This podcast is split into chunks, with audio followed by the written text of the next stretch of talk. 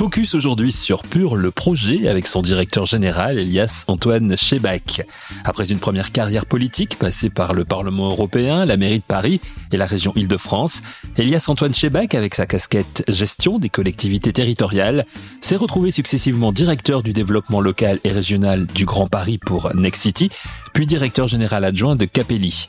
Il est donc aujourd'hui directeur général de Pur le projet. Les grands entretiens, un podcast Imo Week. Pur se présente comme, je cite, un projet qui revitalise et transforme les quartiers sous-cotés des villes moyennes françaises en communautés durables, éco-responsables et harmonieuses. Dans la présentation de Pur, il y a l'idée de quartiers sous-cotés au sein des villes moyennes. C'est à partir de ce constat qu'est née l'idée de Pur. Qu'est-ce qu'Elias Antoine Cheba entend par l'idée de quartier mal aimé Il nous l'explique. Alors, merci euh, avant toute chose pour votre invitation et pour cette question essentielle. Euh, le projet, déjà, euh, c'est une entreprise qui a pour modèle d'accompagner les collectivités pour rénover et réhabiliter les cœurs de ville à travers une expertise à la fois publique et privée. Notre constat, il est d'abord le fruit d'une expérience et de projets passés. D'expérience, tout d'abord, jeune élu, j'ai eu la chance de voir la transformation d'un cœur de ville avec ses contraintes et son coût, mais nous reviendrons là-dessus.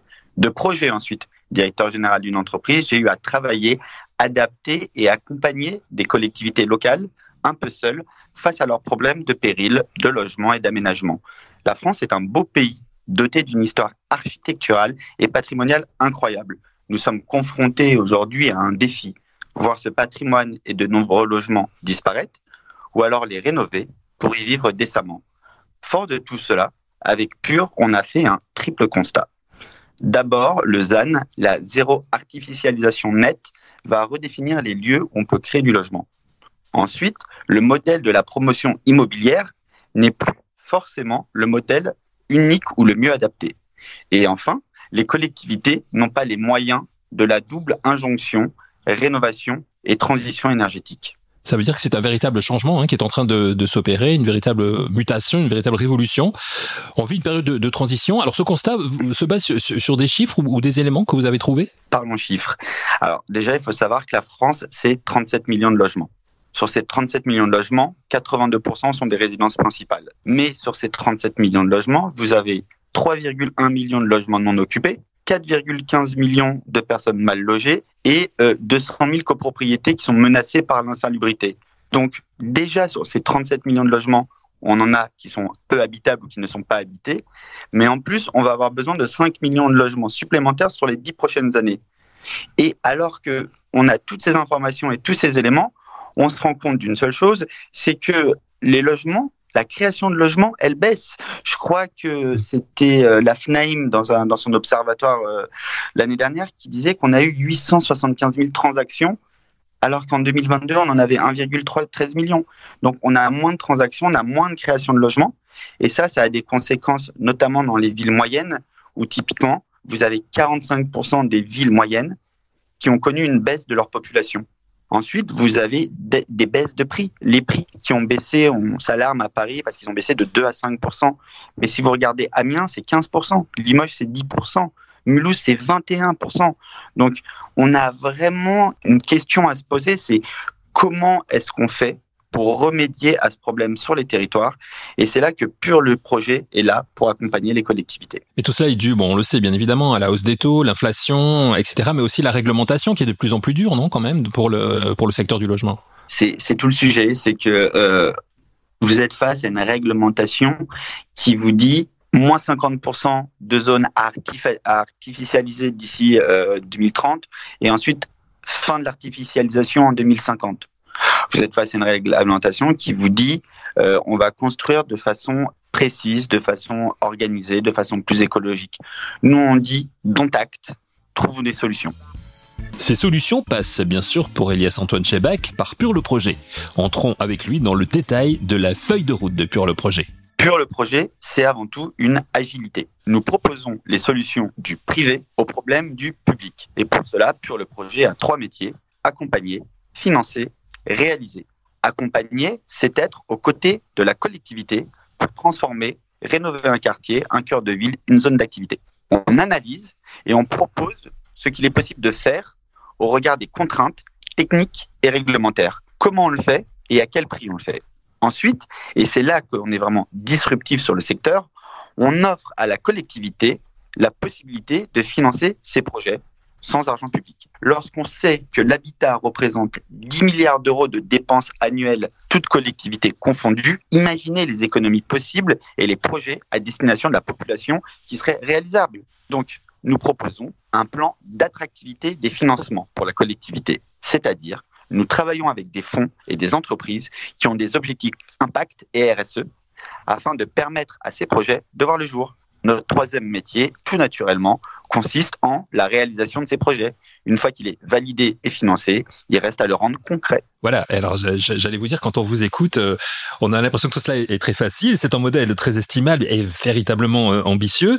Euh, quel est le but de, de le projet, donc autour de, de, cette collecte de capitaux privés, de rénovation des cœurs de ville, d'un patrimoine protégé, du développement du logement de demain? Comment est-ce qu'on peut y arriver? Et avec qui les collectivités, vous l'avez dit, mais, mais avec qui vous travaillez? Déjà, merci pour ces compliments. Euh, nous, chez Pure le Projet, on croit sincèrement qu'il est possible de changer les choses. Notre méthode, elle est disruptive, avec un regard nouveau sur un secteur qui doit se transformer. Elle passe par la volonté des collectivités qui nous font confiance, la gestion de projet de nos équipes, notre outil tech, car on est une start-up, qui facilite notre vision et suivi de chantier. Concrètement, on vient créer une rentabilité du projet, on vient faire une économie sur les doublons et les interlocuteurs redondants, et on est un modèle qui petit à petit s'affranchit de la VFA historique du métier. Sur nos partenaires maintenant, nous avons la chance, comme je le disais, d'être une start-up mmh. incubée à la station F, sous le label Ville de demain. Cela nous donne accès à une multiplicité de partenaires. Partenaires tech, tout d'abord, par notre environnement immédiat et ses talents du numérique. Les partenaires institutionnels ensuite, ce qu'on peut appeler mon environnement historique. Nous discutons avec de nombreuses collectivités et établissements publics et les partenaires économiques enfin. La confiance de la station F qui appartient à Xavier Niel donne une crédibilité à notre discours et à notre méthode face aux différents fonds avec lesquels nous échangeons.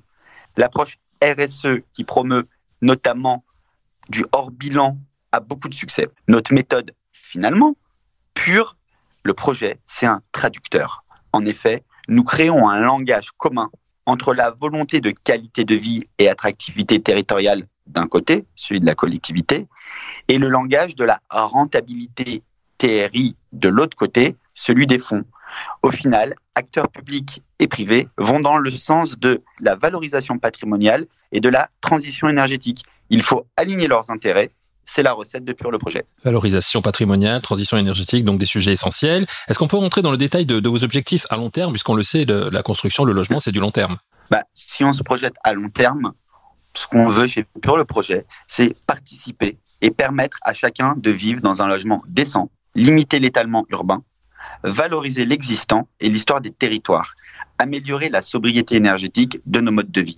C'est l'origine de Pure le projet. À nos yeux, cela signifie créer la qualité de vie dans les territoires avec des logements adaptés aux normes et habitudes de vie actuelles, ce dont on parlait tout à l'heure, créer de nouveaux lieux de vie, de communautés harmonieuses et participer à la transition énergétique, car c'est c'est notre devoir aujourd'hui.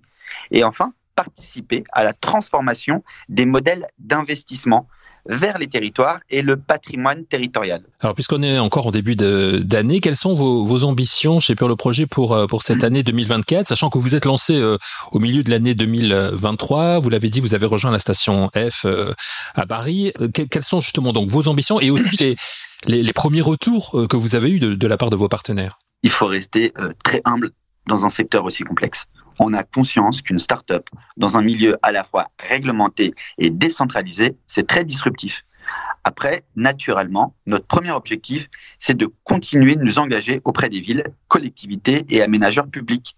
Les retours aujourd'hui sont très positifs et on veut rencontrer toutes les villes intéressées par ce nouveau modèle. Notre second objectif, c'est de continuer de réunir à nos côtés des fonds et des investisseurs, notamment avec des objectifs RSE et impact. En toute transparence, je voudrais finaliser la présence d'un fonds sur plusieurs projets afin de faciliter l'apport de nouveaux partenaires dans nos clubs deals. Maintenant que nous avons bien compris ce qu'est Pure le projet, intéressons-nous avec Elias Antoine Chebec à l'expertise qui est la sienne pour savoir quels sont les risques si l'on ne fait rien pour la ville. En tant qu'ancien élu, ancien directeur de cabinet, avec son expérience politique, a-t-il aussi le sentiment que nos gouvernants négligent le pourtant très sérieux problème du logement? La ville et le logement sont indissociables de la vie en société. Les risques sont malheureusement connus. Pensons aux victimes des drames de la rue d'Aubagne sur Marseille, tout comme ceux du centre de Lille.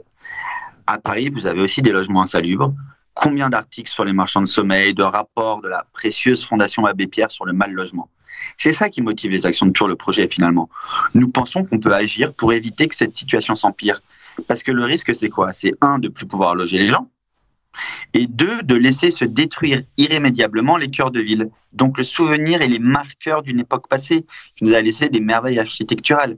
Il faut toujours se rappeler de comment la ville s'est construite, le centre-ville moyenâgeux, les, euh, les, premières rues à l'époque moderne, les grandes avenues sous la, sous la Restauration. Mmh. Enfin, je veux dire, il y, a, y, a, tout un ensemble de morceaux de ville et, et ça crée quelque chose qu'on ne pourrait pas refaire si on voulait, euh, si on voulait créer aujourd'hui. Donc, concernant la politique du logement, notre discours, c'est le suivant. On est un partenaire pour accompagner la puissance publique et nous sommes à sa disposition pour en discuter. À eux, la simplification, la planification, à nous, l'agilité et les financements. Donc si on vous écoute bien, construire plus de logements aujourd'hui, puisqu'on en manque, euh, et de plus en plus, vous nous l'avez dit, c'est possible? Ah, absolument. Nous, on pense qu'il faut accepter que les fondations des logements de demain, elles existent déjà. C'est nos cœurs de ville, c'est l'existant.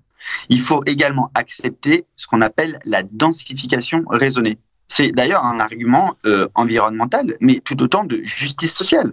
Parce que le risque, c'est quoi? C'est la relégation des populations les plus modestes, toujours plus loin des cœurs de ville, et euh, l'artificialisation des sols. Parce que sinon, vous étalez la ville à, à l'infini.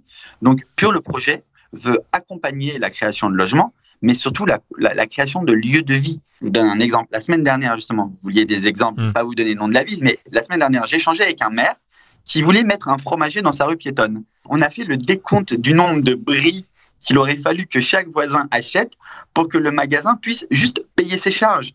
Et il a convenu qu'une surélévation dans la rue avait du sens. Surtout qu'il y avait deux classes d'école qui étaient menacées de fermeture.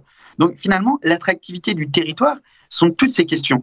Et nous, nous voulons dire aux élus, ils ne sont pas seuls, on est à leur côté pour répondre à leurs problèmes, pas pour leur donner des, des solutions préfabriquées, prémâchées. Non, non, on vient écouter ce qui se passe sur chaque territoire et on apporte des solutions. Et il y a urgence à agir aujourd'hui. On sait qu'il va y avoir des élections dans deux ans, hein, des élections municipales dans, dans, deux ans, donc euh, les, les maires vont euh, bah, d'ici d'ici quelques mois, d'ici un an, se consacrer à leur à leur campagne. Mais ça, c'est un sujet qu'il faut traiter rapidement quand même. Clairement, bah, c'est ce qu'on disait tout à l'heure, c'est que à force euh, de, de, regarder euh, un patrimoine se, délabrer ou ne pas avoir les moyens de, l'améliorer, de le transformer, que ce soit d'ailleurs euh, une responsabilité aussi des, des, propriétaires quelque part. Donc finalement, c'est on doit agir et c'est toute la force et c'est tout le respect que j'ai pour, la puissance publique, c'est euh, comment est-ce qu'elle organise la transition de ces cœurs de ville? Comment est-ce qu'elle organise euh, la, création de logements? Comment est-ce qu'elle développe euh, son territoire avec des moyens contraints?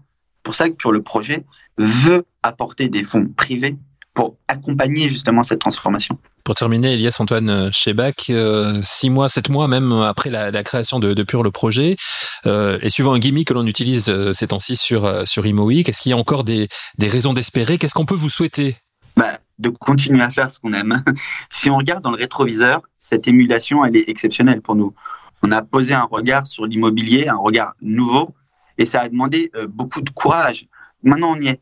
Bon, bah, euh, les maires, les élus, les directeurs des services, les directeurs d'urbanisme, les directeurs des cabinets, les fonds infra, les fonds IMO, les banques, les family office. Vous avez une multiplicité d'acteurs décidés à participer à cette transition. C'est hyper motivant. Alors, bah, souhaitons-nous, un, plus de visibilité dans notre combat, plus de villes à nos côtés et des projets dont la qualité, elle est à la hauteur des aspirations des Français et des Français, quelque part. Un grand merci à Elias Antoine Chebak, directeur général de Pure le Projet, que nous avons appris à découvrir aujourd'hui. Merci à vous pour votre fidélité à nos podcasts. On se retrouve la semaine prochaine pour un nouvel épisode de Les grands entretiens, un podcast Imo Week.